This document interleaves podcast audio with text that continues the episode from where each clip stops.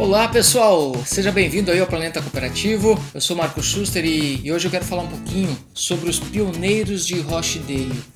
E por que, que eu quero falar deles, né? Porque eu vejo que nós temos no cooperativismo um mundo de oportunidades. Né? Tem se falado muito em economia 4.0, indústria 4.0, em cooperativismo 4.0 também.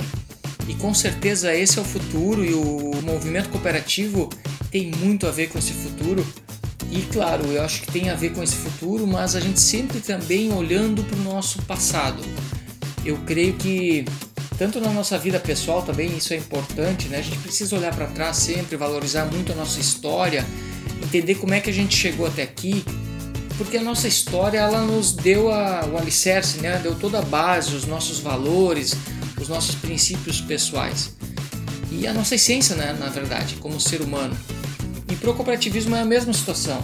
Se nós olharmos a nossa história, os nossos princípios, a nossa versão 1.0, que é a versão dos pioneiros de Rochdale, é, é sobre isso que eu quero trazer hoje. A gente se preparar para esse momento 4.0, mas lembrando que a gente não pode abrir mão da nossa essência. É o que a gente tem falado muito no cooperativismo, nosso DNA, os nossos princípios nós precisamos manter. E aí a gente precisa olhar um pouco para a história. Por isso que eu fui resgatar um pouco essa história e fui resgatar inclusive esse livro que está na capa desse episódio, que está na minha mão inclusive aqui, é Os 28 Tecelões de Rochdale.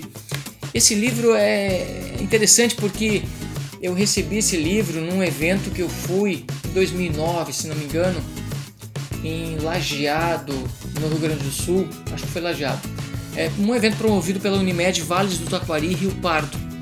E na época eu atuava como consultor no cooperativismo e recebi o livro, participei de um evento muito legal lá. Só que dei uma passada de olho, assim, não, não li. E nesse ano eu, faz o que, uns dois, três meses atrás, eu resgatei esse livro e comecei a ler ele.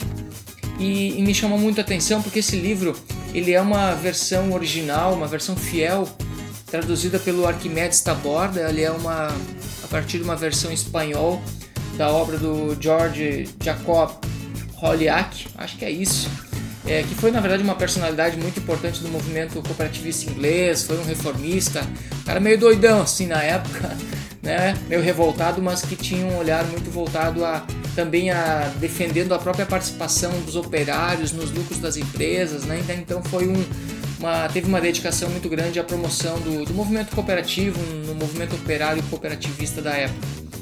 É, não se sabe bem a, a, data do lançamento oficial dessa edição do livro, escrito por ele, mas a estimativa é que foi por volta de 1893. E eu pesquisei também na história dele no, no Google aí, e tem registro de que tenha sido escrito em 1857, então muito próximo uh, de 1844. Né? Então por isso que o livro ele traz uma, uma, uma imersão, nos transporta realmente para a Inglaterra do século XIX, assim. Então a, a, essa, esse tema né, de vendemos lealdade, para a gente entender essa relação, eu até vou ler aqui um pouquinho um trecho da página 29 e outro da página 41 e 42 para a gente entender um pouquinho o que, que eu quero dizer com o título Vendemos Lealdade. Está na essência, está nessa versão 1.0 de lá. Vou ler aqui da página 29, olha só. A boa qualidade, o, o peso justo, né, o preço justo, a medida exata, as relações sinceras e honestas no comércio como eles chamavam na época, são fontes de inspiração que, as, que uma pessoa criteriosa preferirá sempre a economia de alguns pense, que era moeda, né? realizada em detrimento das vantagens mencionadas. Para que existam verdadeiros, é, é, desculpa, vendedores honrados, é mister que existam em primeiro lugar compradores honrados. Nosso pequeno armazém se preocupava mais em melhorar o aspecto moral do comércio do que realizar grandes lucros. Aí seguindo essa conexão, que ele traz um, um contexto do seguinte, que na época eles não tinham muitas vezes o melhor preço, a melhor qualidade, principalmente no início, mas que eles não abriam mão de algumas coisas é, que era realmente conseguir dar uma, uma condição boa, uma relação sincera e honesta para as pessoas. Porque essas pessoas, conhecendo essa relação sincera, honesta, ela vai acabar retornando, né? ela vai, vai comprar e vai ver que às vezes pagar até um pouco mais não é o problema, desde que a relação seja honesta. Aí na página 41 aqui, uh, fala o seguinte no final da página aqui: os pioneiros nunca abandonaram a sua norma de conduta ante as variações de preços que os comerciantes frequentemente faziam experimentar as suas mercadorias. Guiavam-se pelas seguintes máximas prudentes: para não nos arriscarmos, nossas vendas devem deixar lucro. A honradez comercial exige a obtenção de algum benefício. Se vendêssemos um determinado artigo perdendo dinheiro, ficaríamos obrigados a recobrar a perda secretamente em outros artigos. De maneira nenhuma devemos imitar os comerciantes dentro do, do contexto da concorrência que eles falavam, né? É, seguindo, nossas operações se realizam em pleno dia. Não pretendemos vender mais barato do que os demais. Nosso único propósito é o de vender lealmente. Então, olha que interessante a, a reflexão que eles trouxeram na época e o posicionamento sobre a forma como eles viam. Eles não tinham essa condição de vender mais barato necessariamente, mas sabiam que à luz do dia, né, realizar a operação em pleno dia, ou seja, operação transparente, não precisando esconder nada e, e não vendendo coisas abaixo do custo, porque senão iam ter que cobrar isso de uma outra forma, de forma secreta, né, meio que induzindo ali em alguma situação, como acontecia na época é, no comércio que eles citam. Então isso traz para o nosso dia a dia, porque atualmente tem muita coisa parecida também. A, o, o mercado, a competição, às vezes nos leva a ficarmos tentados né, a também mudar nossas convicções, mudar nossa forma de competir para ser igual ao mercado. Entendendo que ah, o mercado atua assim, eu também vou atuar assim. Só que eles continuaram convictos né, na forma de atuar deles. E é isso que a gente precisa continuar mantendo no nosso modelo. E, e, e para isso, a gente não deve ter assim é coelho na cartola, é um elemento surpresa, a, ou a carta na manga que se fala, que se utiliza muito no dia a dia, né, no mercado de uma forma geral, ainda se usa muito. Se a gente pegar um exemplo, por exemplo, vou comprar uma máquina de lavar, um fogão, uma geladeira, pensa você indo numa loja de eletrodomésticos. Hoje em dia a gente compra mais pela internet mesmo, mas pensa assim, ah, vai comprar um sofá. O sofá precisa sentar, ver como é que é, então pega um exemplo do sofá. Você vai numa loja dessas aí, de varejo, e aí você consulta o preço e tal, o vendedor te passa o preço, você anota o preço, e aí você diz, olha, eu vou dar mais uma pesquisada aqui em outras empresas, e aí, dependendo, eu volto. O que, que normalmente é comum acontecer? O vendedor diz o seguinte, olha, se você encontrar um preço menor, volta aqui que eu cubro a tua oferta. Aí a gente recebe essa informação e fica tudo bem, né? Acha assim, pô, que legal, tá? Tem uma condição melhor de conseguir. Só que na realidade é o seguinte, se a gente parar para pensar, que sacanagem é essa, né? Então quer dizer que a empresa tem uma condição melhor e ela não está me dando essa condição. Por que, que não dá a condição de cara? Porra, sacanagem é essa, né? Então, trazer isso para o nosso modelo cooperativista, né? Como é que isso acontece no dia a dia? Vamos pegar o exemplo de uma venda de um seguro que a pessoa vai lá, o associado cooperado vai fazer uma proposta de um seguro de um carro. Nós já damos a melhor opção. Como é que a sua cooperativa procede? Ela dá a melhor opção ou ela dá a opção que tem a maior comissão para a cooperativa? Essa é uma reflexão. É, será que o nosso dono do negócio ele não espera que a gente desse a melhor opção, já que ele é dono do negócio? A gente fala tanto que ele é dono, ou será que nesse caso é colocado o resultado financeiro como alternativa e aí a gente vai tentando ter esse coelho na cartola? Dependendo da negociação, se ele apresentar uma outra condição, aí eu baixo um pouco a comissão para conseguir fechar o negócio. Então são essas reflexões que eu quero trazer, não dizendo que isso esteja errado. Eu acredito que na maioria dos casos a gente mantém essa versão 1.0 que é operar de forma transparente mesmo, de forma luz a, né, na luz do dia, como os pioneiros falaram. Por outro lado, a gente pode pensar assim, não, mas ah, por que, que eu vou atuar dando o melhor preço de cara se eu consigo barganhar e ter o melhor resultado que vai para a cooperativa e no final das contas vai para o cooperado, para o associado mesmo? Né? Ok, é um ponto de vista mas eu, eu vejo que pode ser que seja um ponto de vista que traga o aspecto financeiro em primeiro lugar. Não que a cooperativa não tenha que ter, na verdade tem que ter muito, tem que ter um resultado financeiro, porque é ele que vai viabilizar toda a transformação social que as cooperativas promovem.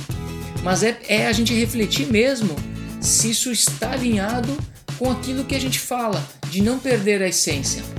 Porque, mesmo que ele esteja acostumado a uma prática de mercado que não privilegia dar o melhor possível para o cliente, que o mercado também fala a centralidade do cliente, cliente em primeiro lugar, será que está? Será que é mesmo? Será que essa prática é, coloca as pessoas, o ser humano em primeiro lugar? É sobre isso que a gente precisa refletir. E acho que e é essa oportunidade que nós temos no cooperativismo para realmente transformar esse mercado, fazer o mercado ser transparente, ele evoluir nos aspectos da inovação, das novas formas de fazer, mas que a gente mantenha a essência da nossa versão 1.0 e que tem a ver com o próprio quinto hábito das cooperativas vencedoras que eu trouxe no episódio que fala sobre isso, que é fazer o que é certo. E essa é a situação que nós precisamos no cooperativismo, continuar fazendo o que é certo para que o mercado se adapte à nossa forma de fazer. E aí tem iniciativas brilhantes em relação a isso, já como o próprio capitalismo consciente, que já traz um formato, eu até vou ter um episódio específico no futuro que eu vou falar sobre isso, dessa conexão que existe hoje em dia em fazer de uma forma muito mais efetiva, olhando para um contexto muito maior do que de todos que estão envolvidos aí nessa, nessa situação. Então, vamos evoluir, precisamos inovar muito, nos preparar muito para essas transformações digitais dessa nova era, essa era 4.0, e mas vamos manter aí a essência do que está na nossa versão 1.0.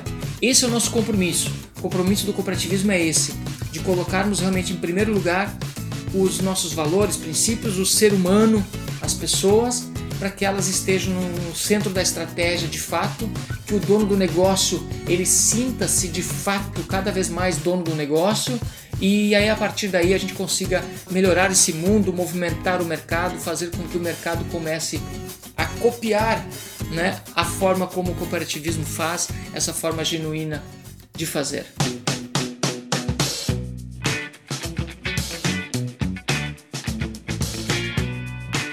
No próximo episódio, a partir de setembro, eu vou dar sequência aos sete hábitos das cooperativas vencedoras e o sexto hábito é justamente a inovação. Esse tema aí ele vai, eu vou até transmitir ele ao vivo. Eu vou fazer através de entrevistas com, com convidados falando sobre isso. Não vai ser um episódio só, possivelmente seja mais de um, inclusive, pela relevância que tem. Então essa, inclusive, vai ser uma sistemática nova do Planeta Cooperativo que o podcast ele vai ter também em áudio, mas você vai acompanhar ao vivo inicialmente. Se você não conseguiu acompanhar ao vivo no formato de entrevista ou até de transmissão individual quando eu fizer, você vai poder depois também ouvir ele em formato de podcast. Então vou trazer pessoas, vou trazer especialistas também do mercado que trabalham esses temas junto às próprias cooperativas, trazer cooperativas, pessoas também que trabalham em cooperativas para compartilhar aí boas práticas, não só a inovação, mas em relação a outros temas, a gestão por propósito, liderança, cultura, cooperativista, transformação digital, é, gestão de riscos, né, e outros assuntos para que a gente consiga cada vez mais crescer o movimento aproveitar essas oportunidades enormes que nós temos no nosso movimento cooperativo e mas não perdendo a nossa essência, conseguindo manter aí uma base muito boa.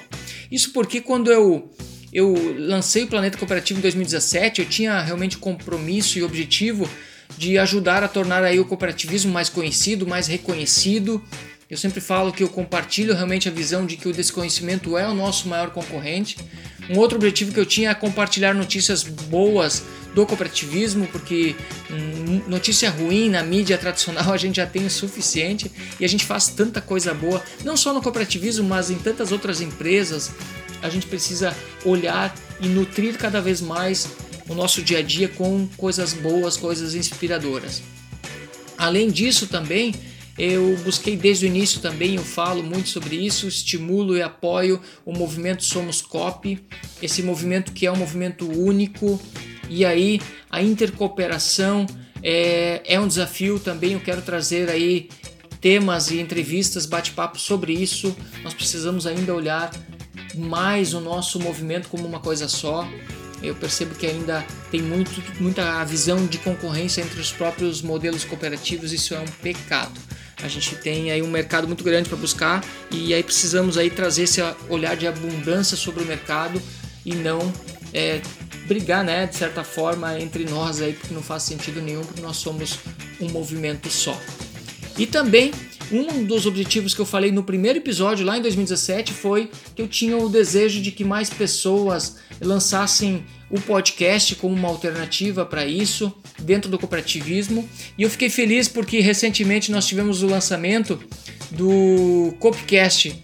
É um podcast do Dr. Leonardo Rafael, conhecido amigo nosso, fornecedor até da nossa cooperativa também, advogado, um estudioso aí no cooperativismo, e ele vai abordar no Copcast o temas relevantes também para reflexão, focado na lei, na história e na doutrina cooperativa. Então, é, convido você a acompanhar lá, curtir a página no Facebook, é Copcast Brasil e também compartilhar aí com colegas, amigos desse movimento. É claro que naturalmente não acredito que não tenha sido por influência ou inspiração do Planeta Cooperativo, mas isso é o que menos importa.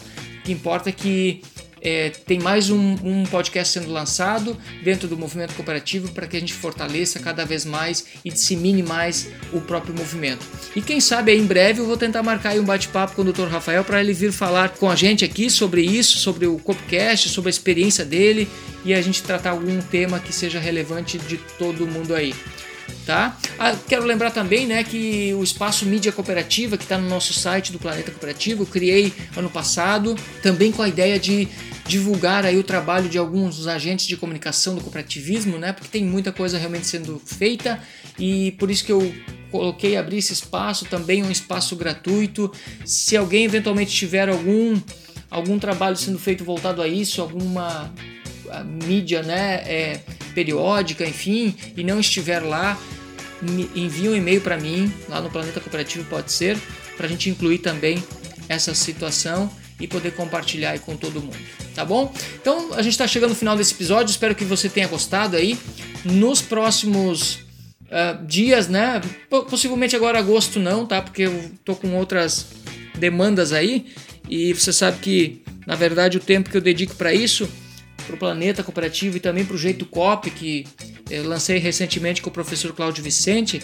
Quem também não acompanhou ainda, acessa jeitocop.com.br ou vai nas nossas redes sociais, que é um movimento também do jeito Disney trazendo para o cooperativismo. É uma das formas, não é a única. E também é importante dizer que quando se fala em Disney, muitas vezes as pessoas é, pensam que a Disney é, são os parques, os personagens, aqueles fogos. E a Disney, eu entendo que a Disney não é isso.